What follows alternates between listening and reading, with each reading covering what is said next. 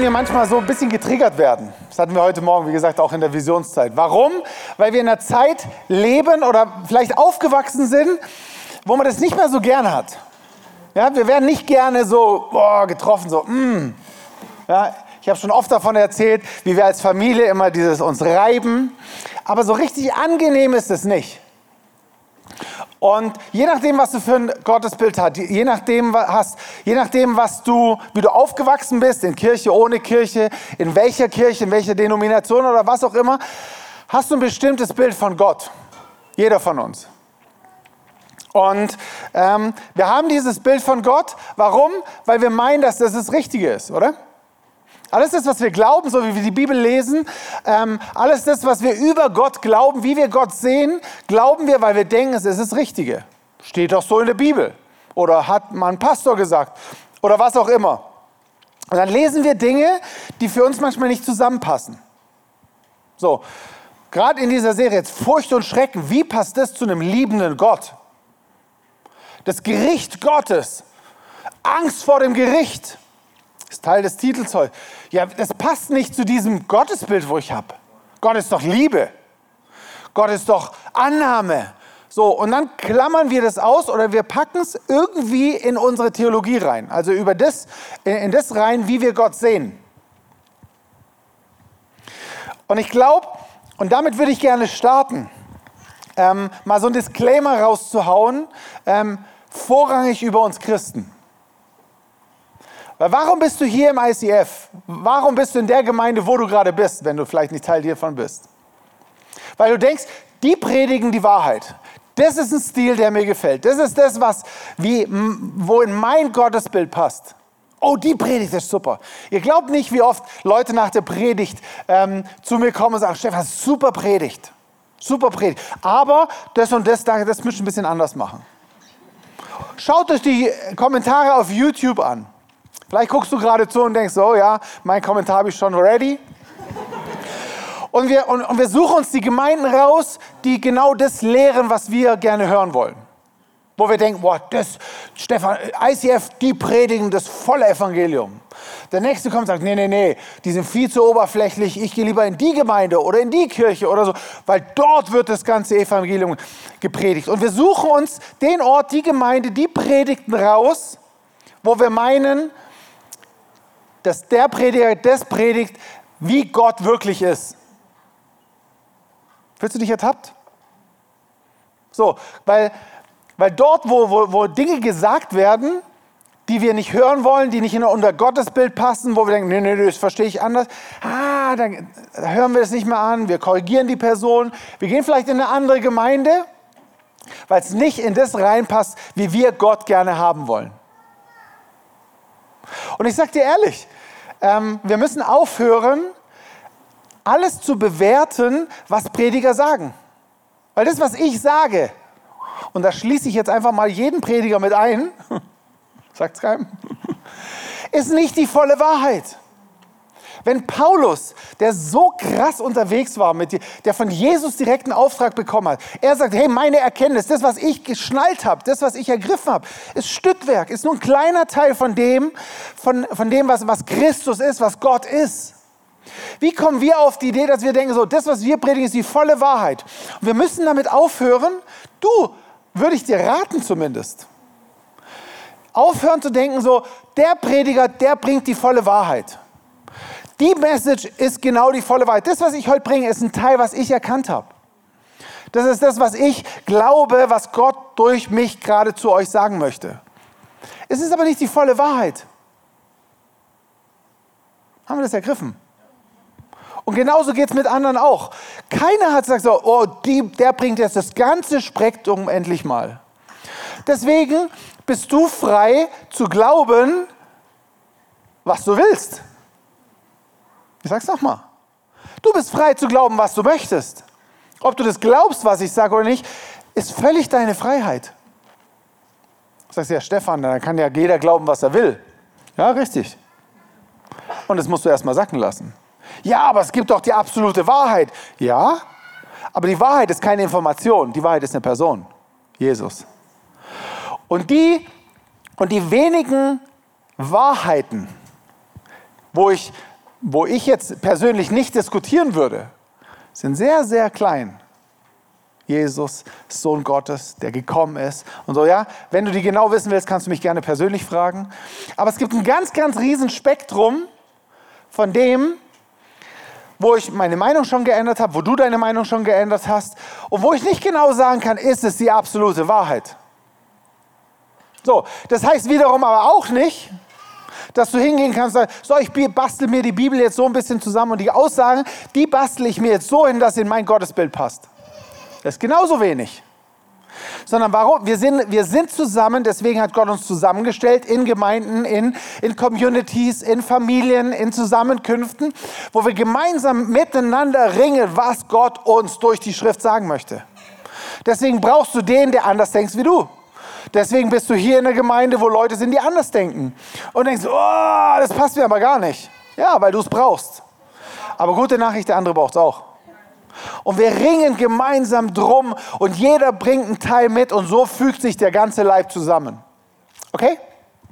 Wollte ich nur mal raushauen, damit du nicht denkst, so, ja, äh, boah, das sehe ich aber anders. Hey, du hast die volle Freiheit. Alles, was ich sage, kannst du sagen, nee, ich sehe es komplett anders. Ist gut? Ich finde es gut. danke, Jesus. Ich möchte kurz beten. Danke, danke, Heiliger Geist. Wir lieben dich.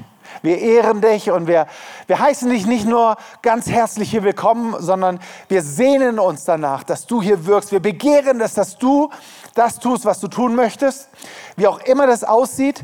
Und du bist gekommen, um uns die Schrift, Gottes Wort, Jesus zu offenbaren, klar zu machen, ein größeres Verständnis zu geben.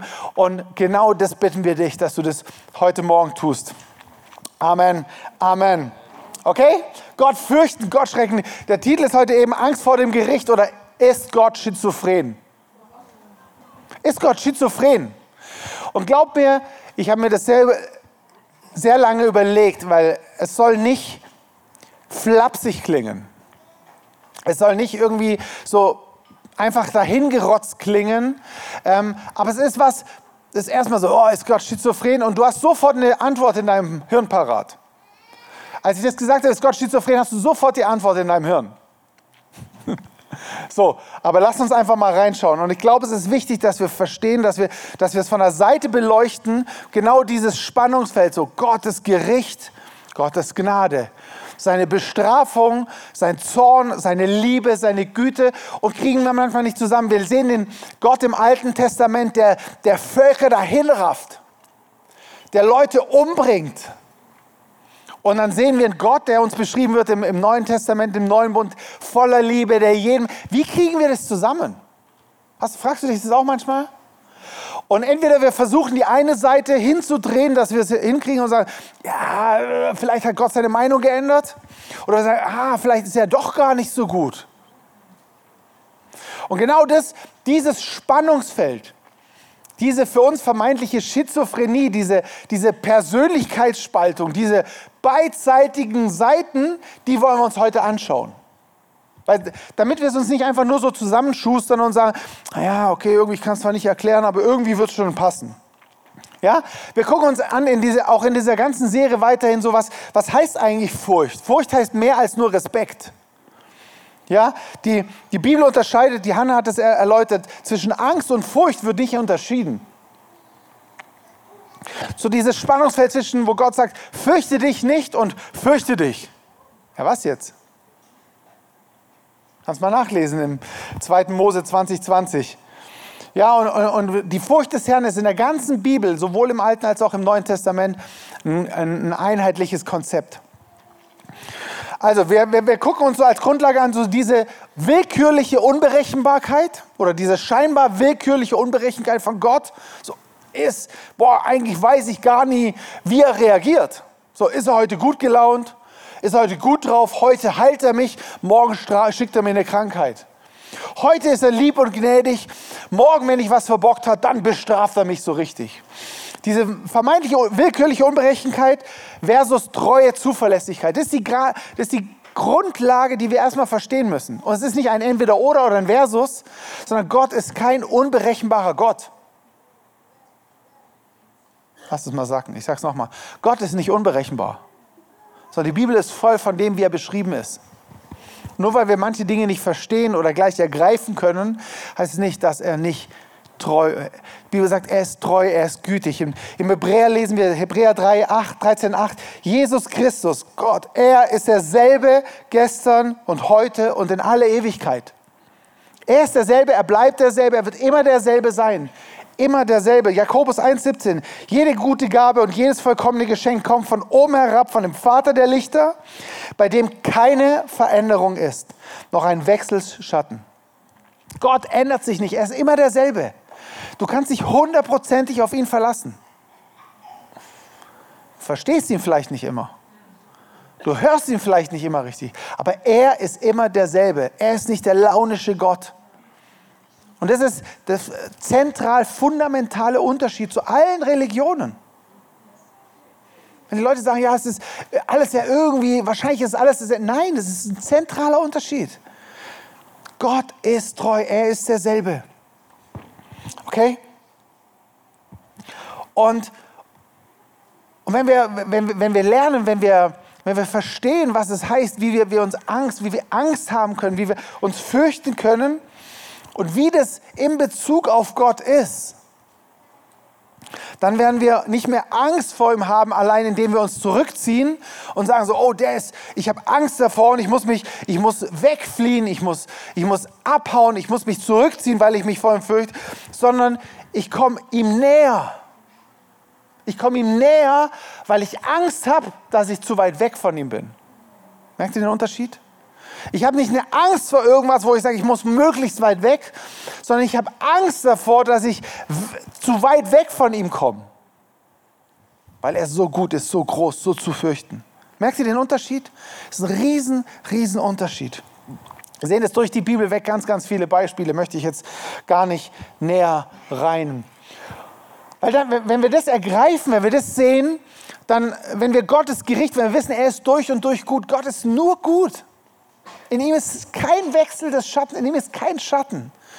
Und wenn die Bibel dann von Gericht redet, dann, dann empfinden wir das nicht als Gericht, empfinden wir immer als Strafe, als Bestrafung und so. Aber wenn du weißt, Gott ist gut, Gott ist gut, ähm, dann, müssen wir nicht mehr mit Strafe rechnen. Bibel sagt, die Liebe, die vollkommene Liebe, Gottes Liebe treibt alle Furcht aus. Denn die Angst, die Furcht hat es mit Strafe zu tun. Wenn wir Angst vor, vor diesem unberechenbaren Gott haben, weil, weil wir denken, oh, er bestraft uns, dann ziehen wir uns weg. Aber wenn wir wissen, er ist ein guter, gerechter Gott und alles, was er macht, ist gut und gerecht, dann sage ich, dort will ich doch hin. Das ist doch dort, wo ich mich auf, ähm, will. Aber um dorthin zu kommen, ist erstmal ein Weg. Und die Bibel beschreibt uns das wunderbar. Paulus lehrt da ganz, ganz, ganz viel drüber. Und ein Brief, der, der da wunderbar uns mit reinnimmt, ist, ist der Römerbrief. Und da wollen wir mal reinschauen. Wir gucken uns heute einige Bibelstellen an. Ähm, und ich fände es stark, oder, nee, ich fände es stark, aber ich überlasse es dir selber. Ich würde dir nur empfehlen, fotografiere dir die Bibelstellen ab, schreib sie dir auf und geh daheim hin mit deiner Bibel und lese bitte nach. Ja? Bitte, bitte, bitte, lest eure Bibel. Und prüft, ob das, was ich hier sage, richtig ist. Also in Anführungszeichen. Ja? Was ich vorgesagt habe, nicht übernehmt nicht einfach nur, weil ich das sage. Sondern jeder von euch kann lesen, kann seine Bibel selber lesen und Gott bitten, dass der Heilige Geist ihm das offenbart, okay? Wenn du willst, kannst du Arm sagen. Ich brauche das nicht, ich, nur wenn du willst. Also, Römer 2. Ich lese einfach mal ein paar Sachen vor. Aus Römer 2 ab Vers 5. Doch du bist verhärtet. Huh. Ich bin nicht gemeint. Ist ja unsere erste Reaktion. Doch du bist verhärtet, dein Herz ist nicht zur Umkehr bereit. So sorgst du selbst dafür, dass sich Gottes Zorn gegen dich immer weiter anhäuft bis er schließlich am Tag seines Zorns über dich hereinbricht. An dem Tag, an dem Gott Gericht hält und für alle sichtbar werden lässt, dass sein Urteil gerecht ist. Gott wird jedem das geben, was er für sein Tun verdient hat. Startet schon mal gut, gell? Ist nicht das, was man am Sonntagmorgen gern hört. Dein, Umkehr, dein Herz ist nicht zur Umkehr bereit. Du sorgst selber dafür, dass Gottes Zorn gegen dich gerichtet wird. Und das muss erstmal sacken.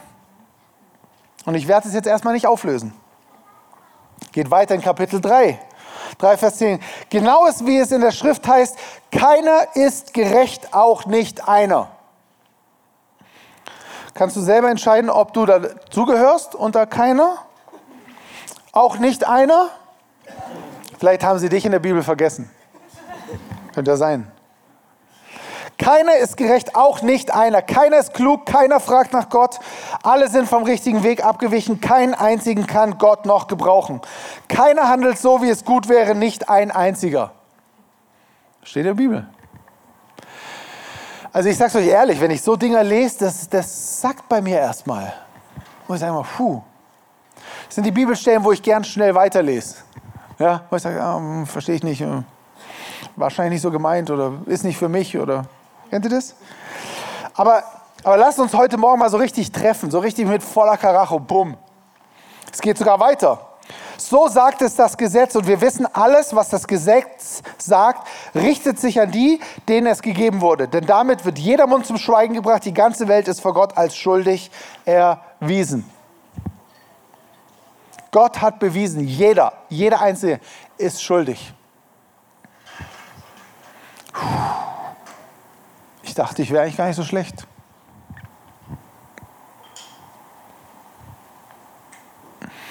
So, der Punkt ist, steht genau so in der, in der Schrift. Die Schwierigkeit ist, in meinem Verständnis, und das ist das, was, was meiner Ansicht nach die letzten Jahrzehnte wirklich nicht gut gelaufen ist, was Prediger nicht gut gemacht haben. Sie haben diese Bibelstellen genommen und einfach so stehen lassen. Predigten drumherum gemacht, um Leuten ein schlechtes Gewissen zu machen, ihnen Verdammnis einzutrichtern, um zu sagen, du Sünder, du schlechter Mensch, Punkt. Und wisst ihr, das steht in der Bibel, ja.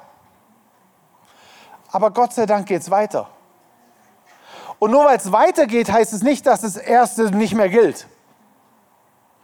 Aber es ist wichtig, dass wir weitergehen. Römer 3,20. Denn auch durch das Befolgen von Gesetzesvorschriften steht kein Mensch vor Gott gerecht da.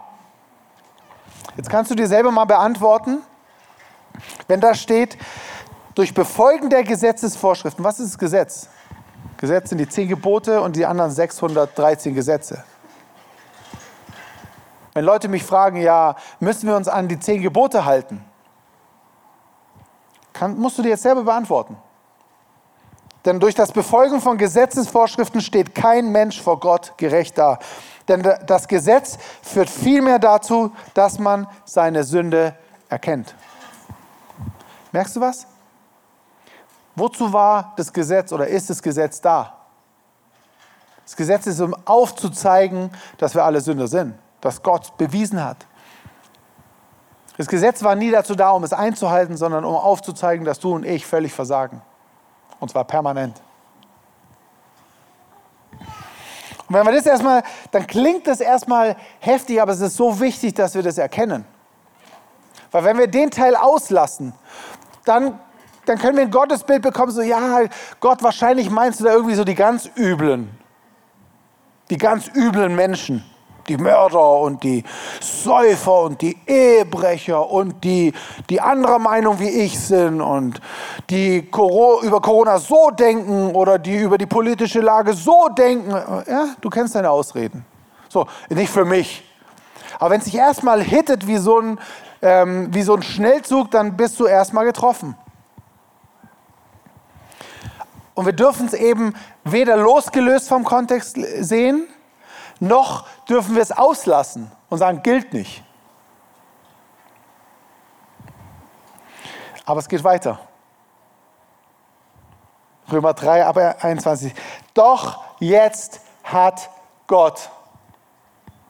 Vier einzelne Worte. Doch jetzt hat Gott. Doch, oder eine andere Übersetzung, aber es geht weiter. Wann hat das gemacht? Jetzt. Gilt es in dem Moment, wo du gerade stehst? Gilt es in dem Moment, wo du gerade Probleme hast? Gilt es in dem Moment, wo du gerade vielleicht in zwei Wochen sündigst? Wann ist jetzt? Jetzt ist dann jetzt. So. Und dann, was steht dann da? Hat Gott. So, da steht erstmal nicht so, ey, ganze Latte, was Gottes Ansprüche sind. Und jetzt haben wir Menschen uns endlich. Nee, nee. Hat Gott. Die Initiative ging von ihm aus.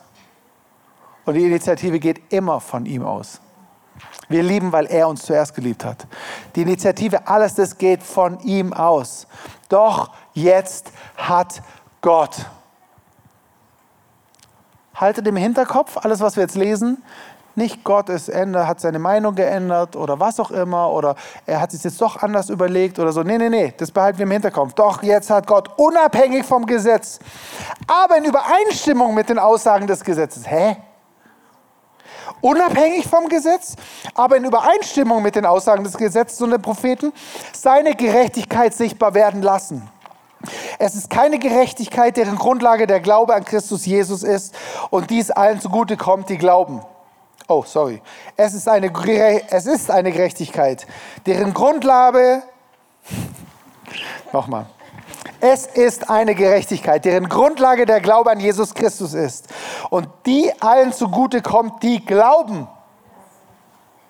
Ja, es gilt alles noch. Dabei macht es keinen Unterschied, ob jemand Jude oder nicht Jude ist. Also, ob du zum Volk Israel gehörst oder nicht. Gott macht dann hier keinen Unterschied mehr. Denn alle haben gesündigt und in ihrem Leben kommt Gottes Herrlichkeit nicht mehr zum Ausdruck. Und dass sie für gerecht erklärt werden, beruht auf seiner Gnade.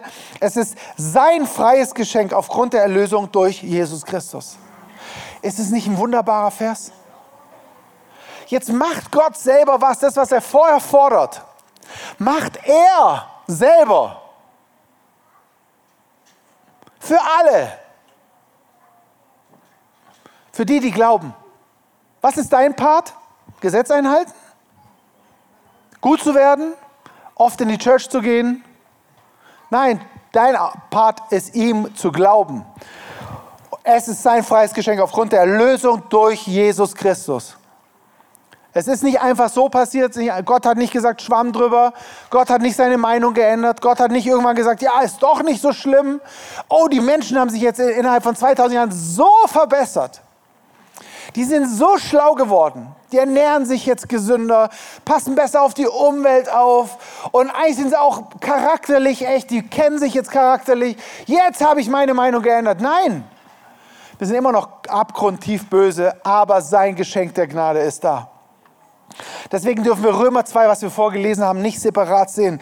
Alle sind schuldig, Gott richtet, aber er handelt nicht nach unserem Tun. Wie oft versuchen wir immer noch zu gucken, was wir machen? So, alle denken, ja, ich habe oh, hab, äh, hab gleich gewusst, ich muss nichts tun. Jetzt kann ich mich äh, nach hinten legen, ich muss nichts mehr tun, Gott macht alles. Ja, stimmt. Der Punkt ist, wenn du es ergreifst, wenn du, wenn du verstehst, also nicht verstehst, wenn du annähernd verstehst, wenn du dort reinkommst, dann führt es dich niemals in eine Faulheit. Dann sagst du nicht, boah, hey, ich bin fein raus, sondern das, das bringt dich auf deine Knie und sagst, Gott, wie sehr bin ich dir dankbar.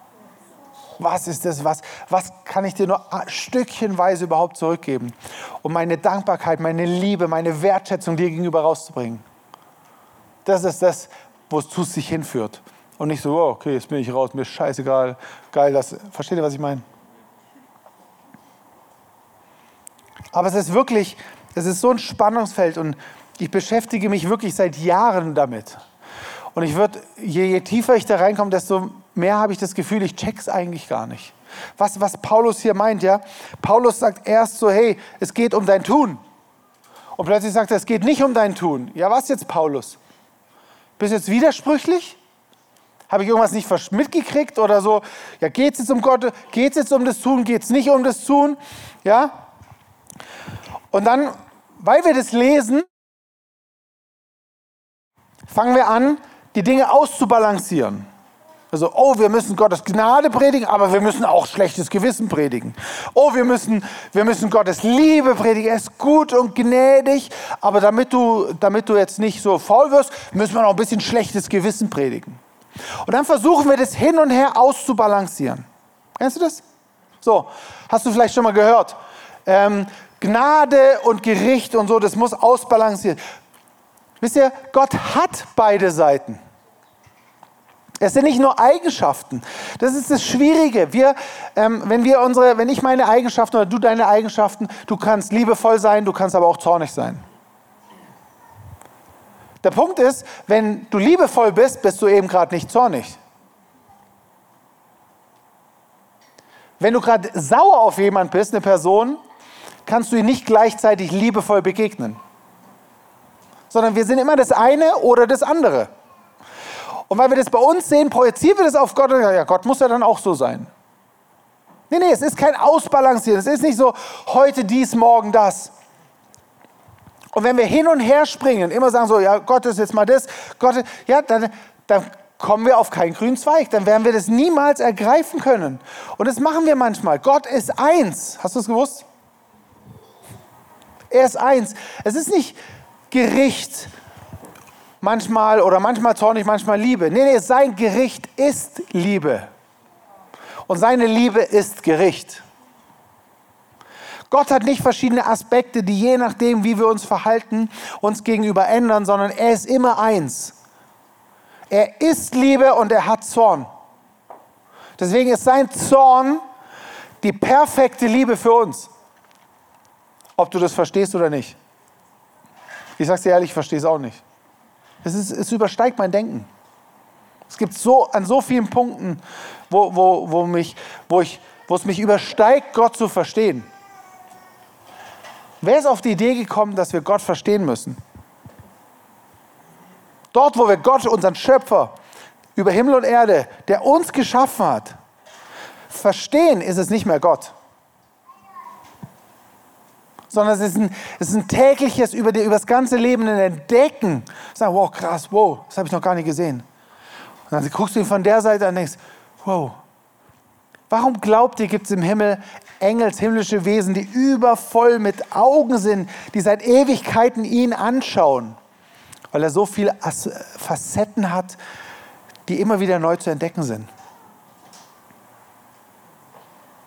Und ich bin immer wieder überrascht, wo, wo Gott mein Gottesbild über den Haufen.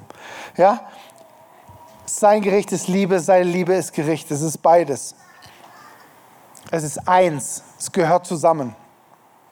Und wenn wir ihn sehen, wenn, wenn wir ihn erkennen, wenn wir uns ihm nahen, wenn wir, wenn wir, wenn wir sagen, wir wollen dort mehr haben, ja, dann, dann ist es nicht ein Erdulden von seinem Gericht. Es ist nicht so, ah, okay, ich lasse es. Nee, nee ich wünsche mir das.